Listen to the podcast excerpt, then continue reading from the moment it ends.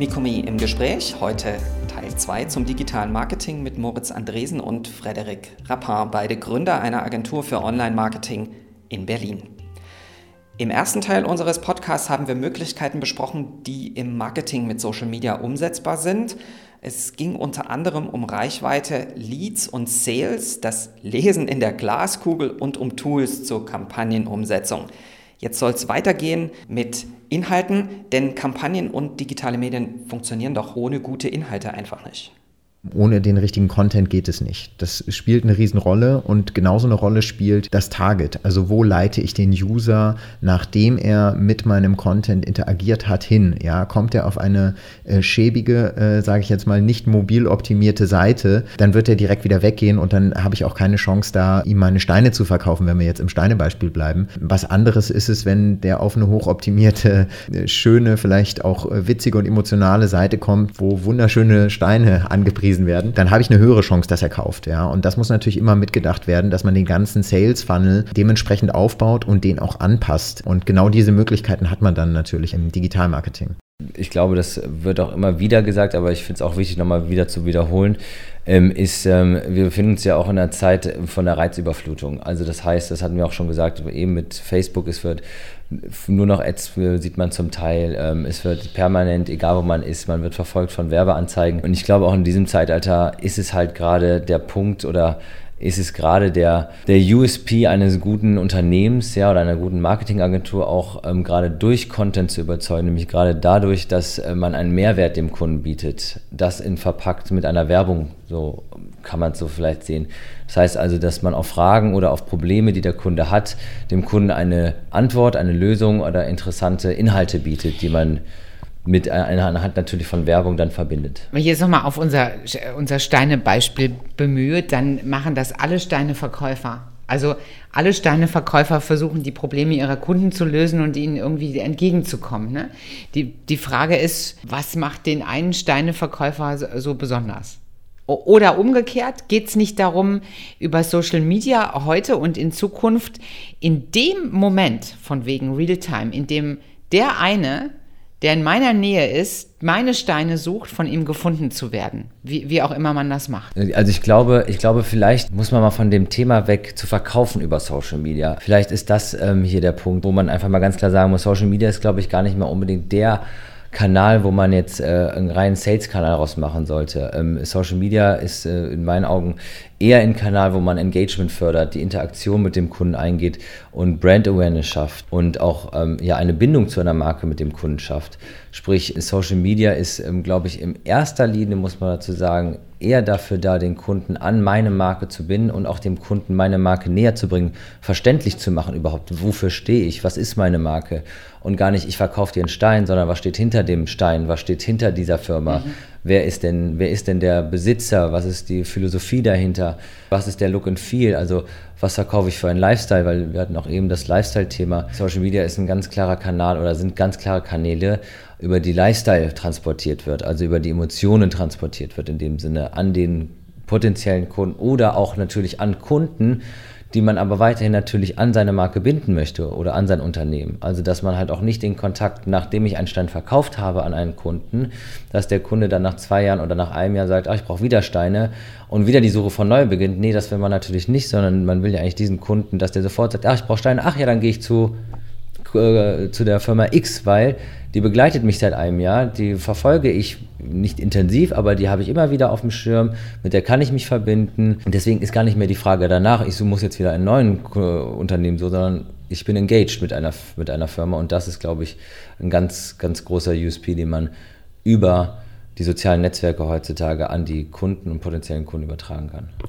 Und dann muss es ja, wenn ich das richtig verstehe, noch gelingen, dass das auf allen Kanälen, die das Unternehmen letztlich verwendet, in keine der Richtungen abreißt. Also entweder aus Sicht des Web, beziehungsweise aus Sicht Social Media in, in Web muss also sozusagen ähm, die Botschaftsfortführung in irgendeiner Form gelingen. Will heißen, alles muss in irgendeiner Form miteinander verknüpft sein, miteinander arbeiten und äh, sich gegenseitig befördern. Warum muss das miteinander funktionieren?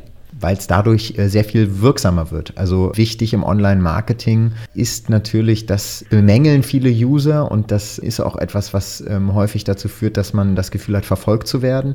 Wenn man durch die Cookies beispielsweise Werbung von einer bestimmten Tasche immer wieder vorgespielt bekommt und zwar auf jeder Webseite, das ist ein Problem. Auf der anderen Seite funktioniert das auch, deswegen machen es auch alle. Ja? Und das ist so ein bisschen das Dilemma, in dem man sich im Digitalmarketing gerade befindet. Ja? Diese Remarketing-Maßnahmen sind auf der einen Seite recht wirkungsvoll. Es ist auch wirkungsvoll, gleiche Messages, ähnliche Werbung auf unterschiedlichen Kanälen zu schalten. Die Penetration wirkt da einfach. Ähm, man sieht das in den Abschlusszahlen. Das ist nicht bei allen Produkten so, aber das ist ein genereller Trend, der sich gezeigt hat. Und das Problem ist, dass genau das aber auch die User nervt. Und jetzt ist es an der Frage, wie sich das weiterentwickeln wird. Da gibt es keine Pauschalantwort zu. Höchstwahrscheinlich, und das sehen wir jetzt schon bei Facebook, und ich denke, das ist ein Trend, den wir, den wir weiter sehen werden, ist, dass Ads weiter oder der Raum, auf dem Ads gezeigt werden dürfen, weiter eingeschränkt wird. Ähm, das ist im normalen Web ja sowieso durch Adblocker schon der Fall. Bei Facebook äh, wird in der Timeline dann weniger Ads erscheinen. Bei anderen äh, Tools wird es wahrscheinlich, wahrscheinlich in eine ähnliche Richtung gehen. Dafür wird hoffentlich die Qualität äh, dahingehend zunehmen und dadurch auch die Preise in dem Bereich steigen. Das Ganze ist ja immer auktionsgetrieben. Das heißt, ähm, je nachdem, wie viele unterschiedliche äh, Leute auf den Sendeplatz äh, in der Timeline bieten, wird es teurer. Beides, was du gerade beschrieben hast, ist so alt wie, hm. dass es Medien gibt. Und Klar. das ist fast noch ein Zurück in die Zeit vor dem dualen Rundfunksystem in Deutschland, als es nämlich nur ARD und ZDF gab hm. und Werbezeit extrem eingeschränkt war, nämlich auf ähm, 20 Minuten am Tag auf zwei Channels und die Werbetreibenden Jahre Schlange standen, um überhaupt zugelassen zu werden. Da gab es übrigens eine Wirksamkeit von ähm, 60 Prozent Reichweite der gesamten deutschen Bevölkerung ab 14 Jahre hatte man mit der Schaltung von drei Spots und damit war das Thema erledigt. Also möglicherweise kommen wir dahin ja zurück. Das glaube ich nicht. Sollen wir dazu noch? Die Kanalvielfalt viel zu groß ist und ja, die App-Vielfalt viel, viel, zu groß ja, ist. Es gibt viel zu viele Kanäle und vielleicht auch nochmal zurück auf eine der äh, Eingangsfragen zu gehen. Es wird unglaublich spezifisch und es wird immer spezifischer. Und wir werden eine Verbesserung in den einzelnen Nischen sehen. Es wird aber trotzdem gleichzeitig eine Verbreiterung geben, auch was neue Kanäle angeht. Ähm, die Spielfelder werden mehr. Wir werden im Messenger sehen wir jetzt schon zusätzliche Ads. Äh, bei WhatsApp wird es eventuell kommen. Es gibt äh, wird das x-te Social Media Netzwerk rauskommen, äh, von dem wir jetzt noch gar nichts wissen, was in zwei Jahren es uns auch ermöglichen wird, dort Ads zu schalten. Momentan ist äh, Slack und Discord, diese Community Management ähm, Geschichten sind, sind riesig. Äh, ist vielleicht auch nur eine Frage der Zeit, bis da die ersten Ads geschaltet werden. Das heißt, die Kanäle werden immer mehr. Es wird deshalb wahrscheinlich nicht dazu kommen, dass wir insgesamt eine Verknappung des Werbezeit des oder des Werbeplatzes haben, aber es wird einen zunehmenden Kampf um die guten Plätze geben. Und äh, um, um die geht es auch, ja. Also alle wollen die gleichen High-Income-People in den Ländern erreichen, die auch wirklich Sachen über Facebook äh, kaufen am Ende. Und diese ähm, Leute zu erreichen, wird zunehmend teurer werden. Und das, das werden auch zusätzliche Kanäle nicht, nicht ändern. Dann wird es auf den zusätzlichen Kanälen dann auch enger werden. Aber genau die gleiche Zielgruppe geht es immer wieder. Ja, ich wollte noch was sagen zu dem ersten, also zu der Frage davor, nämlich ähm, wie sich das Konstrukt dann noch zu früher ähm, mit den sozialen Netzwerken heute verändert, ist vielleicht nochmal sehr gut zu beschreiben an Beispiel, dass wenn man auf einem Kanal versagt, ja, und äh, man hier eine, eine keine gute Arbeit leistet oder die, oder die, die Customers ähm, auch wirklich verärgert oder halt auch überstrapaziert, also schon nervig ist, ist es sehr stark, dass es sich das auch natürlich auch wiederum in der Echtzeit heutzutage auf alle anderen Kanäle, die man bespielt, natürlich auswirkt. Also man hat natürlich auch hier eine Art Kettenreaktion, wo man halt sehr vorsichtig sein muss heutzutage, dass man alle Kanäle, auf denen man ist, auch mit der gleichen ähm, ja, Behutsamkeit auch pflegt und auch mit dem gleichen Strategien natürlich auch äh, in dem Sinne bespielt, sodass man nicht ähm, die Gef in Gefahr läuft, dass man ähm, auf einem Kanal nicht mehr den Content beispielsweise hochqualitativ anbietet, sondern nur noch reines Sales- und äh, Penetrationsmarketing äh, betreibt, weil nämlich das würde nämlich genau sich dann natürlich auch egal ob die anderen Kanäle anders laufen, aber es würde sich auf jeden Fall auswirken auch auf die anderen Kanäle, dadurch, dass es sehr eng miteinander alles heutzutage vernetzt ist. Die Frage, die ich noch hatte, nämlich gibt es eine Alternative Oder ist es eine Option, als Marke, als Unternehmen, auch als Mittelständler da einfach nicht aufzutauchen in den sozialen Medien, wäre damit beantwortet mit einem klaren Nein, es ist keine Option, oder? Nein, also man muss natürlich, also der, der, die, die Kommunikation geht dahin, dass es nur noch über soziale Netzwerke geht. Sprich also, äh, wer einen Dialog führen, führen möchte als Unternehmen, muss in den sozialen Medien sein. Wenn man keinen Dialog führen möchte mit den Kunden, dann muss man das natürlich nicht. Aber die große Gefahr, wenn man als Mittelständler oder als Unternehmen generell nicht bei Social Media mit dabei ist, ist, dass andere Leute über die eigene Marke berichten und man selber keine Chance hat, damit einzugreifen.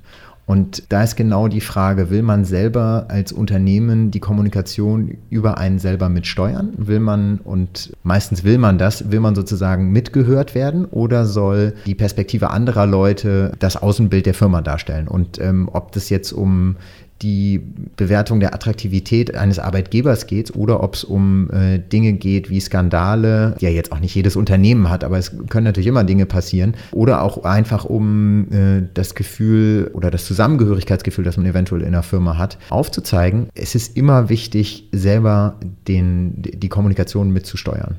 Also vor allen Dingen auch im Hinblick, weil es ja durchaus Apps und sozusagen Dienste gibt, wo automatisiert beispielsweise Businessprofile angelegt werden, einfach aus dem Grund, ne, dass äh, Natürlich, ja. äh, Adressen einfach über eine Webseite veröffentlicht sind und man dann sozusagen erstmal als Unternehmensinhaber ja letztlich den Zugriff auf dieses automatisiert erstellte Businessprofil beantragen muss.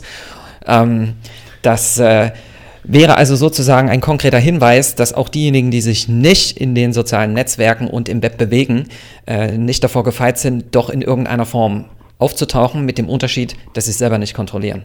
Richtig, genau. Nicht mitmachen ist nicht wirklich eine Option. Dann machen andere für einen mit und das will man eigentlich nicht. Vielen Dank für das Gespräch. Sehr gerne, ja, vielen Dank. Herzlichen Dank.